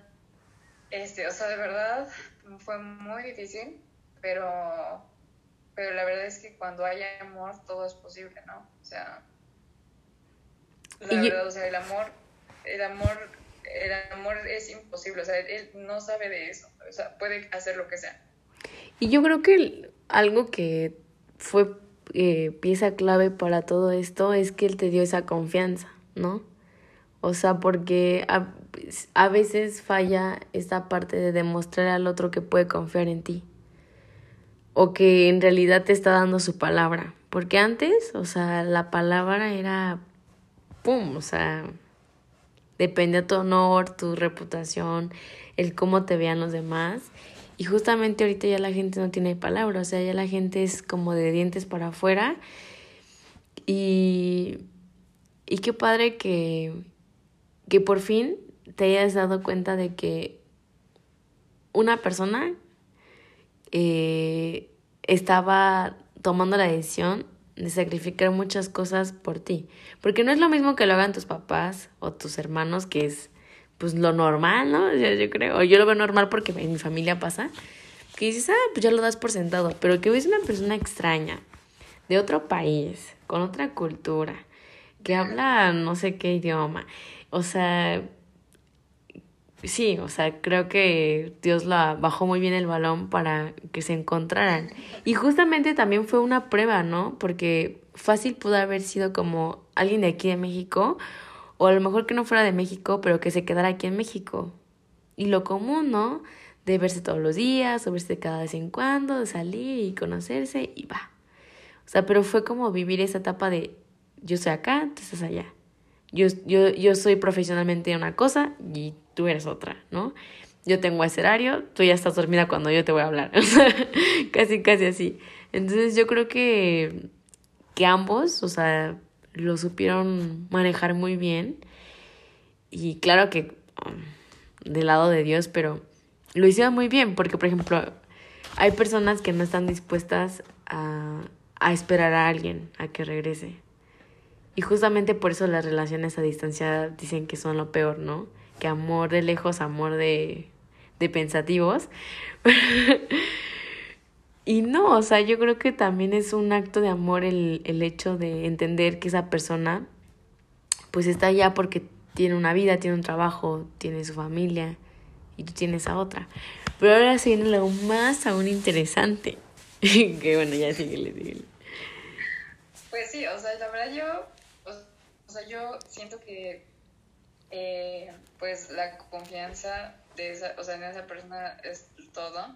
O sea, yo la verdad no, y él lo sabe, o sea, Álvaro, si le haces una entrevista, él se lo puede decir, o sea, yo nunca jamás en la vida le he dicho, o sea, me he preocupado sobre, o sea, he tenido celos sabiendo que él está en otro país.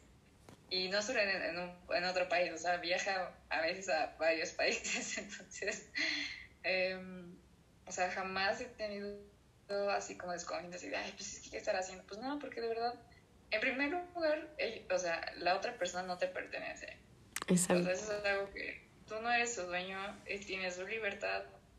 Y si es verdadero amor, o sea, él te va a respetar y tú lo vas a respetar y ya está. O sea, sí. En mi, en mi cabeza no hay más. ¿sabes? Y yo creo que también influye mucho el que tú sabes qué es lo que vales.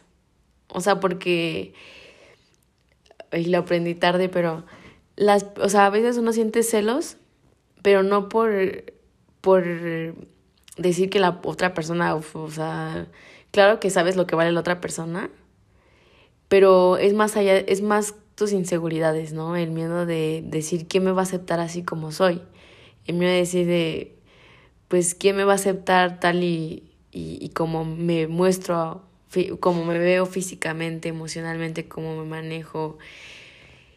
Y, y entender que la otra persona tiene un compromiso contigo y que no puedes andar detrás de él o hacerlo firmar un contrato o lo que sea o jurar que te sea fiel, que te respete, que te dé lugar, porque al final de cuentas el hecho que te dé, que cumpla ese compromiso contigo, ya habla bastante de esa persona.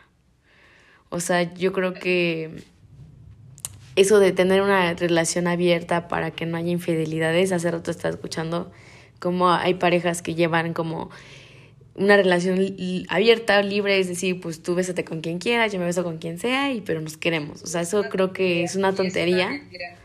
Porque la realidad es que, pues, ¿a quién le va a gustar que otra persona, eh, pues, digamos, vi, o sea, no sé cómo explicarlo. No es como ese sentido de pertenencia, sino más bien ese respeto. O sea, porque cuando inicias una relación, pues lo que quieres es que esa persona te conozca a ti y tú conocerlo a ella y que haya cierto modo una entrega, o sea, una entrega pues de una manera en la que esa persona entienda que más bien vea ese valor que tú tienes como persona y que esa persona sienta que, que es valorada, ¿no?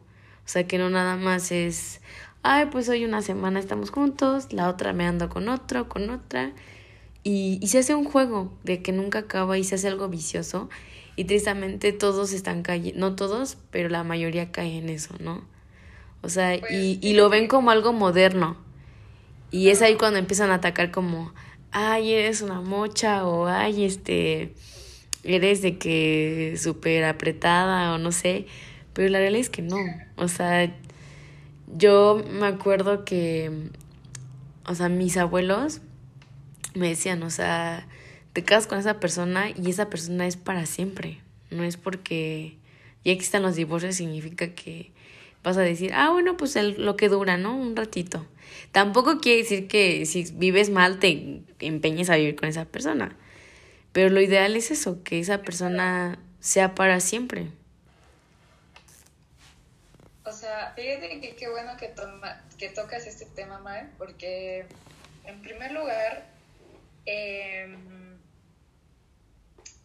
a ver, en primer lugar, la verdad de las cosas es que toda esta estas mentiras eh, disfrazadas de modernidad están haciendo infeliz a muchas personas. O sea, ¿por qué? Porque la verdad es que, a ver, ¿por qué tener una relación abierta, entre comillas? O sea, ¿cuál es ¿cuál es el propósito? ¿Cuál es la raíz de eso? La raíz de eso es que, en primer lugar, tú piensas que las otras personas son objetos para satisfacerte a ti. Y por lo tanto, tú también eres un objeto. Tú sabes que, o sea, al final del día caes en un intercambio de objetos. O sea, tú te das, ellos te dan a ti, y así está bien. ¿no? Entonces, caemos en lo peor de este tiempo, que la verdad es el consumir personas. O sea, voy y consumo a esta persona, voy y consumo, eh, o sea, consumir cuerpos, ¿no? O sea, entonces, eh, la realidad de, del valor de esa, o sea, ahorita eh, hablamos, o sea, hasta en las óperas sobre la dignidad humana, sobre ser inclusivos, sobre todos los derechos y no sé qué pero no hay una dignidad humana hasta que seas personal. O sea, y eso lo hablamos mucho, mucho en Schoenstatt, ¿no? Pero, ¿qué es ser personal? O sea, ser personal es tomarte ese tiempo, dar tu tiempo al otro y descubrirse mutuamente. O sea, y no estoy hablando en, un ámbito sexual, porque también eso, desgraciadamente, eso ha podrido muchísimo a nuestras, las relaciones entre los jóvenes. O sea, el, querer inmediatamente experimentar la sexualidad y eso no da felicidad, o sea, y no lo estoy diciendo yo desde mi ámbito, mucha, o sea, eh, las estadísticas apuntan que las personas casadas son las que mejor viven su sexualidad. ¿Por qué? Porque no hay temor, o sea, hay, hay un compromiso, este, no tienen miedo de si son padres, o sea, por, a raíz de, la, de esa relación sexual, o sea, entonces, la realidad de que estamos viviendo es que nos estamos auto-objetivizando objetivizamos a los otros em, y simplemente queremos ir consumiendo a los demás porque no, no valoramos su dignidad como seres humanos. y los reducimos a órganos sexuales, los reducimos a sensaciones y perdón, pero eso cae casi en esclavitud, ¿eh? O sea, ¿por qué? Porque simplemente uso a las personas cuando me conviene y después las desecho. Y esto tampoco me va a traer felicidad a mí. ¿no? Entonces, las cosas son como son, o sea, y de joven a joven, o sea, nos tenemos que decir las cosas porque ves como, no, pues es que tú eres un macho. No, la verdad es que tú tienes un problema que tienes que tratar porque, o sea, de verdad estás tratando de tapar algo que tú tienes, o sea, una necesidad de afecto, eh, o necesidad de atención, o necesidad de algo, y estás empezando a consumir personas, porque de hecho la, o sea, la pornografía y la, y la sexualidad descontrolada es también una adicción.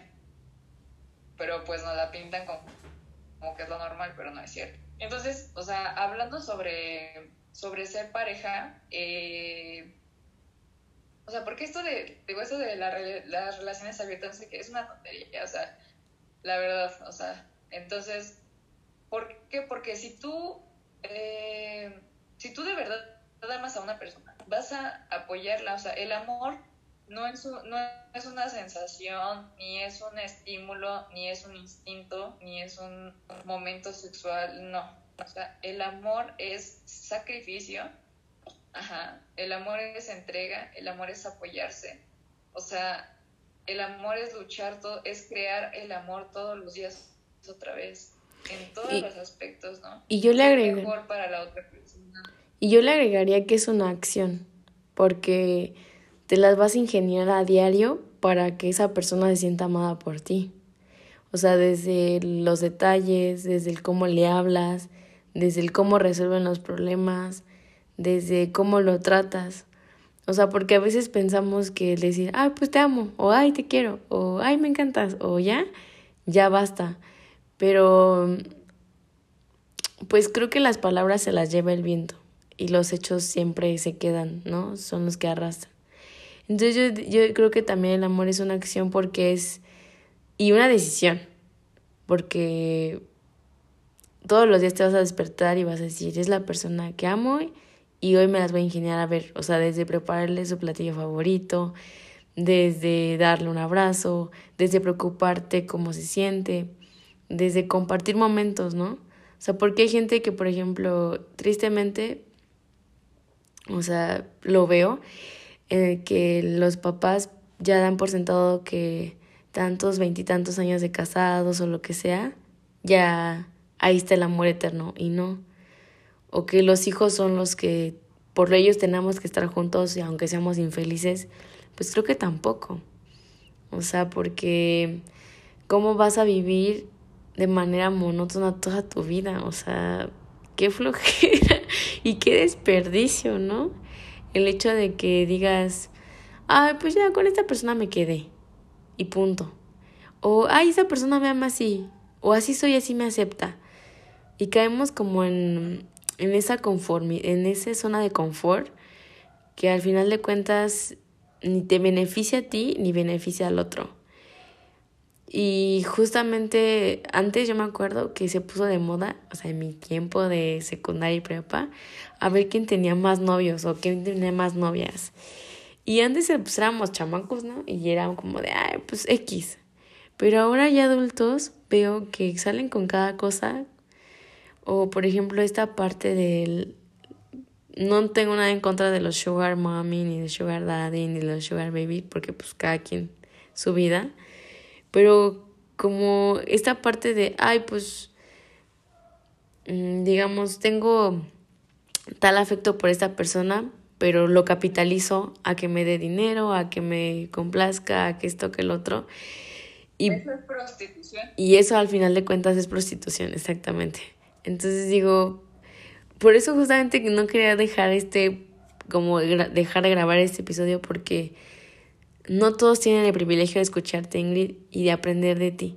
Porque no, o sea, no es normal encontrar una persona que te hable con tanta verdad y desde, desde, desde lo que ha vivido, ¿sabes? O sea, porque la gente pues nada más va y viene y como que habla y como que no... Y el hecho que te puedan escuchar y puedan como ver este testimonio y que se den cuenta que todas las decisiones que tomas a diario en tu vida repercuten en un futuro. O sea, porque todo lo que has dicho fue decisión tras decisión, tras sacrificios, tras trabajo. O sea, no fue fácil, no fue como que descargaste Tinder y, ay, Álvaro no sé qué, me gusta y me caso. o sea, no. Y también como darse cuenta que pues todo lo bueno cuesta. O sea, porque... Y a mí, y, y a mí antes como que me molestaba eso, ¿no? Como de, ay, ¿por qué todo me tiene que costar? Pero ahora cuando no me cuestan las cosas, pienso que no son lo que quiero. Porque es como, ay, ¿por qué no me está costando? O sea, ¿por qué está tan sencillo? Y bueno, ya se llama masoquismo, yo creo, pero, pero la realidad es que, que sí vale la pena escucharte y, y que claro que seas testimonio vivo de tanto de mis amigas como de las personas que nos escuchan, que no conozco, pero que si están en estos momentos como en, en ese trance me caso, no me caso, me, me, estoy comprometida, en realidad sí me quiero casar o no. Y claro que sé que en un futuro me va a servir esto y lo voy a escuchar Por, de nuevo porque sí, o sea, no es algo fácil. Y claro que yo sé que Álvaro lo va a escuchar y pues, o sea, decirle que, que se lleva una gran mujer, ¿eh? O sea, no, no cualquiera. O sea, porque mujeres hay muchas, hombres hay muchos. Pero que una persona te ame con esa intensidad, tenga tanta entrega, tenga tantos valores y principios, pues no, no se encuentran siempre. Y, y pues claro, claro que viene la, la siguiente pregunta, porque si no te la hago se nos va a acabar el tiempo. Pero, ¿cómo, te sientes? O sea, ¿cómo cambió tu vida a partir de que le dijiste, sí, Álvaro, me quiero casar contigo? O sea, sientes que creciste, sientes, te sientes igual de joven, ya te sientes una señora. ¿O cómo? Porque yo siento que te cambia, ¿no? O sea, como que el chip. O de plano no cambia y nada más me estoy emocionando. Pues la verdad es que eh, yo creo que desde que uno toma la decisión de que su vocación es el matrimonio, desde, o sea, desde ese momento, desde ese momento, o sea, a ver, como que orgánicamente, desde que uno quiere tomarse en serio eh, su propósito de vida, empiezas a, a, tomar, o sea, a más en serio tu, tu autoeducación, ¿no? O sea, tu forma de ser, forma de actuar en todo y ir mejorando en todo, porque no es como que, ah, bueno, ya hasta que me casé, ahora sí voy a empezar a ver mi lista de cosas que por hacer, ¿no? No, o sea, eso es desde... O sea, yo les recomiendo que se empiecen a preguntar qué cosas necesitan cambiar este, eh, para ser mejor para los demás, no hasta que ya tengan cuál es su vocación. Eh, lo siguiente es que em, la verdad es que o sea, la otra persona te educa, o sea, Dios te educa muchísimo a través del otro. O sea, cuando uno entra ya a vivir la vocación, te das cuenta que estás en nivel cero de todo. Porque, o sea, como que te das cuenta que la verdad es que todo lo que crees que sabes no lo sabes, porque realmente Dios te va a educar muchísimo, muchísimo más que todos los libros que te pudieras leer a través del amor de la otra persona. Y por eso es que el amor verdadero no es un instante. Porque se tienen que trabajar muchas cosas, amigos. Eh, los que están escuchando, sépanlo. Se tienen que trabajar muchas cosas. Por eso es que estas cosas de que, ay, bueno, un ratito ya te amo, pues no es cierto. O sea, el amor verdadero se trabaja todos los días en todos los aspectos, em, de, uno mismo hacia el otro. Porque, o sea, por eso les digo, tienes que darte cuenta, o sea, amiga, date cuenta, que tienes que arreglar muchas cosas en ti mismo porque no tienes por qué hacer infeliz al otro con cosas tuyas. Ay, que bueno, cuando, me, cuando estamos discutiendo yo me pongo a gritar, bueno, si tú te das cuenta que ya tienes ese issue desde ahorita, pues te recomiendo que lo empieces a trabajar y no hasta que te cases. Porque el otro no es tu pera de box, ¿sabes? O sea, no es tu pera de box donde, ay, bueno, hasta ahorita voy a empezar a trabajar eso. O, no, pues es que la verdad a mí este, no me gusta ni siquiera recoger un plato. Ah, bueno, pues te recomiendo que mejor antes de que te cases pienses cómo resolver eso, porque quizás traes una onda ahí de, de ego o de egoísmo que, o de soberbia, que piensas que tú no eres digno de levantar un plato, ¿no? O sea, muchas cosas, o sea, eso es un ejemplo, ¿no? O sea, de la personalidad. Eh, y que por eso también les digo que a mí también yo sé que Dios me fue preparando. O sea, si a mí, eh, y se lo decía a Mayrani justo el otro día que fuimos a tomarnos unas cervezas, se le decía, este, yo si me hubieras preguntado esto hace cuatro años, o sea, yo te hubiera dicho, ahorita yo, o sea, siento que ni siquiera me soporto a veces a mí misma, eh, o estoy entre, entre, tantas cosas que no tengo nada que dar ahorita. O sea, si yo sentía, o sea, si a mis 20 años yo decía, yo ahorita no tengo nada que darle a nadie. Así. O sea, yo siento que no le tengo nada que dar ahorita a nadie, no voy a ser feliz a la otra persona, tengo mucho que trabajar en mí misma, este, etcétera. Entonces, pregúntenselo, o sea, de verdad, porque que la otra persona se merece el cielo todos los días. Porque ustedes quieren el cielo todos los días, ¿verdad? Ustedes quieren que sean súper felices y que los quieran y que los abracen. Bueno, pues la otra persona también quiere eso mismo.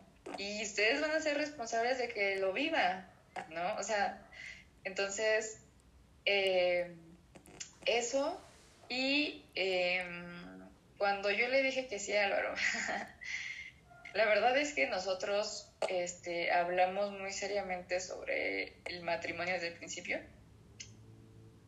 Recomiendo mucho.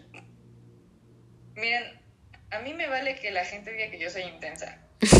yo sé, yo sé lo que quiero y cómo lo quiero, ¿no? O sea, digo, tampoco voy a decir que yo lo forzo ni que soy una controladora, evidentemente.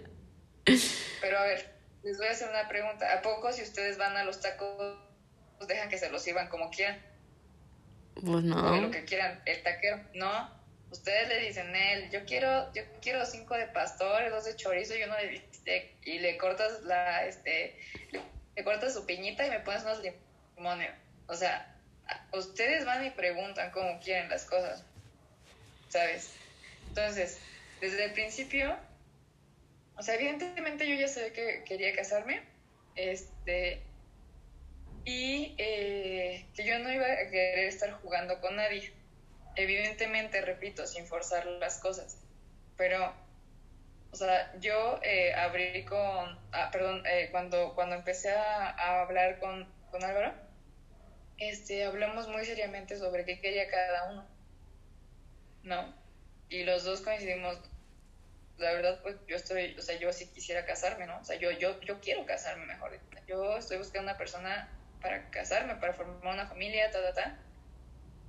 Y yo dije, o sea, los dos dijimos, pues sí, o sea, tú estás buscando una familia, yo estoy buscando una familia, o sea, ya ser, estar casados, vamos a ir caminando sin forzar nada, pero vamos a ir caminando, ¿no? Con todas las responsabilidades que esto conlleva, como ya les digo, o sea, para empezar, eh, viajar eh, para estar con el otro, este, las responsabilidades que eso conllevaba, o sea, en medio de una pandemia, en medio de muchas cosas, este, pues también decírselo a nuestras familias, o sea, es muy serio, o sea, yo, a ver amigos, o sea, se escucha bien bonita la historia de amor, pero ustedes viajarían nada más porque sí, por una persona que no les hablan, así les habla cada tres semanas, que medio que es súper cortante con usted, o sea, claro que no, o sea, claro, amigos, no.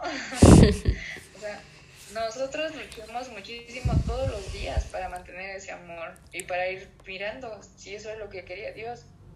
O sea, hablamos todos los días. No hay un día que Álvaro no me hable. Y estamos a siete horas de diferencia. Y encontramos la manera de lograrlo. Porque nos amamos. Por eso les digo, o sea, neta, neta, no, es, no es ser intenso, es saber qué es lo que quieres y desde lo que vales. Entonces, eh, eh, pues la verdad es que ha sido un proceso muy hermoso este, de crecimiento entre los dos. Él me enseña muchísimas cosas todos los días y de verdad, de verdad, de verdad, de verdad, busquen casarse con alguien a quien admiren. Alguien que sepan que es, o sea, sin ser sumisa ni nada, pero neta, que sepan que es mejor que ustedes por todo lo que les enseña. En serio. O sea, así como tú dices que Álvaro se va a llevar a una gran mujer, neta es que Álvaro es un gran hombre. Totalmente, o sea. O sea, no solo es porque yo lo ame, pero es, es que de verdad es mejor que yo. Así, así me hace sentir, ¿no? Entonces, imagínense, o sea, sentir esa persona, o sea, la admiro, es mejor que yo en muchas cosas y está conmigo, ¿no? O sea, es, ¿sabes? Es como un complemento increíble porque dices, yo me la voy a jugar. Entonces, bueno, ahora sí ya, como respondiendo a tu pregunta, cuando yo le digo que sí Álvaro, este es algo que te ya habíamos hablado, pero, o sea, es, un, es una felicidad como no tienes idea y es un descanso del alma porque sabes que por fin me encontraste para lo que, para lo que existes, ¿no? O sea, y, esa, y eso que existe, o sea, esa razón de tu existencia es esa persona. Entonces, em, pues sientes una paz, sientes, o sea, yo anhelaba mucho luchar por algo mío y por fin lo tengo, ¿no? O sea, yo decía es que yo estoy en todas las marchas, entonces estoy en todos los voluntarios, estoy en todos los ONG, había así para ver, pero no siento que estoy luchando por algo mío al final de cuentas. Era raro, pero así me sentía. Entonces, o sea, sí ha cambiado mucho sí, sí es verdad, trae unas gracias especiales, pues ya decirle que sí a tu Sí han cambiado muchas cosas de mí, me di cuenta que no era quizás tan todavía la mejor persona como pensaba que era, que tengo todavía muchas cosas que arreglar, como les digo. Me di cuenta que bueno, el cero Tienes de aquí hasta el 26, ¿eh? Ah, es cierto. Entonces, pues la verdad es que, o sea, hay muchas cosas que que, me he dado cuenta, pero sobre todo yo no estoy sola. O sea, eso es lo que más me he dado cuenta. O sea, sí, sí cambia las cosas, porque tú ya no haces las cosas solo. Ya eres, o sea, ya empiezas a ser uno con esa persona. Y es increíble, ¿no? O sea, y todo esto, o sea, todo esto ha pasado con el amor, ¿cómo decirlo? Con el amor más pues con un amor casto, ¿sabes? Porque muchas veces la sociedad como que nos muestra así de, no, pues es que para que ames a una persona, pues tienes que estar con ella sexualmente, ¿no? Y esa es una mentira. Porque el amor es algo más que eso. Y es más, o sea, esa es una frase del padre Kenton, ¿no? El padre Kenton dice, el verdadero amor espera. Porque o sea, ese acto conyugal, o sea, que ya es propio de los esposos, va a llegar, o sea, va a llegar y tengan calma, ¿no? O sea, eso no es lo más importante de una relación, o sea, lo más importante de una relación, de verdad, o sea, ese es un, momento ya como del culmen del amor. Y es súper hermoso y pues sí es lo más, es lo más sagrado del matrimonio, ¿no? Pero de verdad, para llegar a ese punto, o sea, ustedes tienen que pensar que en ese momento van a estar con la persona con la que ustedes se quieren jugar literal casi que su vida. Por eso, o sea, a mí me da mucha tristeza que no se tome en serio la vida sexual hasta el matrimonio. Y no es porque yo sea mocha, no, no, pero es que de verdad, amigos, o sea, le van, a le van a entregar todo lo que ustedes son a una persona que quizás después ya ni siquiera van a querer, con la que ni siquiera van a querer estar. O sea, es como, a ver, es un ejemplo malo, pero imagínense que ustedes, a ustedes les dan lo que más quieren en la vida, ¿no? El, regalo que más quisieran, eh, supongamos, les regalan una Lamborghini. Ay, sí, porfa. Les regalan una Lamborghini y dejan, dejan que lo corra una persona que lo va a chocar. Ese, en su vida ustedes van a querer volver a ver a esa persona, de los apuesto. No, en su vida se me vuelve a hablar así. Exacto, o sea, lo demandan y lo meten a la cárcel, ¿no? O sea, si eso es con algo, algo material, o sea, ustedes van a entregar su cuerpo y quizás ni siquiera van a querer estar con esa persona nunca más en su vida. Por eso es que es algo que tienen que pensar por eso les digo, o sea, el amor es algo que se va construyendo en muchos aspectos con mucha seriedad. Y porque el amor es jugársela todo por el todo por el otro. No es, no es lo que pasan en las películas de Hollywood, que se conocen, se llaman, se, o sea, tienen relaciones y después este, nada que ver. Así no son las cosas. El mundo real es así. Y eso daña muchísimo afectivamente a sus corazones. O sea, sobre todo, ¿no? Y esas son estadísticas, no es que yo me lo estoy inventando porque soy una macha. Entonces, em, pues nada, o sea, siento que es algo que te trae unas gracias especiales, que es, eh, es tu vida, o sea, es tu vida para, o sea, va a ser toda tu vida en el futuro eh, con esa persona. Y... Eh, que sobre todo pues es, algo muy serio porque es, ya va a ser, o sea, vas a estar a cargo de, o sea, de la vida de la, del otro, o sea, tu esposo o de tu esposa, pero también de tus hijos, ¿no? Entonces, eh, es hermoso, pero es algo que debe ser orgánico, que se debe pensar, que se debe rezar y que se la jueguen por descubrir su vocación. Y si su vocación es el matrimonio van a ser muy felices eh, porque por fin van a encontrar esa persona que Dios creó para que los ame y para que ustedes lo amen. Y, y, nada que pues al final del día es, es un eh, es un caminar también porque es una aventura ¿no? con cosas complicadas em, que van a venir pero que, o sea, que si, si de verdad se aman, lo van a, lo van a lograr, ¿no? Sí, totalmente. Totalmente, totalmente, toda la razón tienes. Y, híjole, ya nos vamos a aventar una hora, ya mejor hay que cortar. Pero obviamente sigo aquí grabando. Y la verdad es que quiero que sepan que cuando Ingrid y yo platicamos, o sea, el tiempo nunca nos alcanza. Es como hablar y hablar y siempre que hablamos algo como que salen mil cosas. Ya Ingrid, deberías abrir tu podcast, pero este, ya como para concluir. Híjole, me llevo muchas cosas. Estaba anotando, pero justamente como que me concentré tanto que dejé de anotar, pero tengo muy buenas frases que dijiste y que voy a publicar obviamente en la página para que las demás personas pues también se las puedan grabar en su mente y no solamente, sino también en su corazón. Y pues decirte que, que, que, ya te doy la bendición, ya estás lista, ya te puedes casar. No, igual, este, pues, pues decirte que te deseo lo mejor. Ya sé que me la he pasado diciendo todos estos meses que, que te voy a extrañar y que te deseo lo mejor. Pero nunca es tarde. Eh, igual, pues no conozco todavía a Álvaro. O sea, tengo una curiosidad y siento que día de tu boda voy a andar ahí como cuestionario. No, pero espero verlo antes y conocerlo, porque claro que me inquieta pues saber, ¿no? O sea, quién es, cómo es, o sea, porque lo he visto en foto, pero pues no es lo mismo.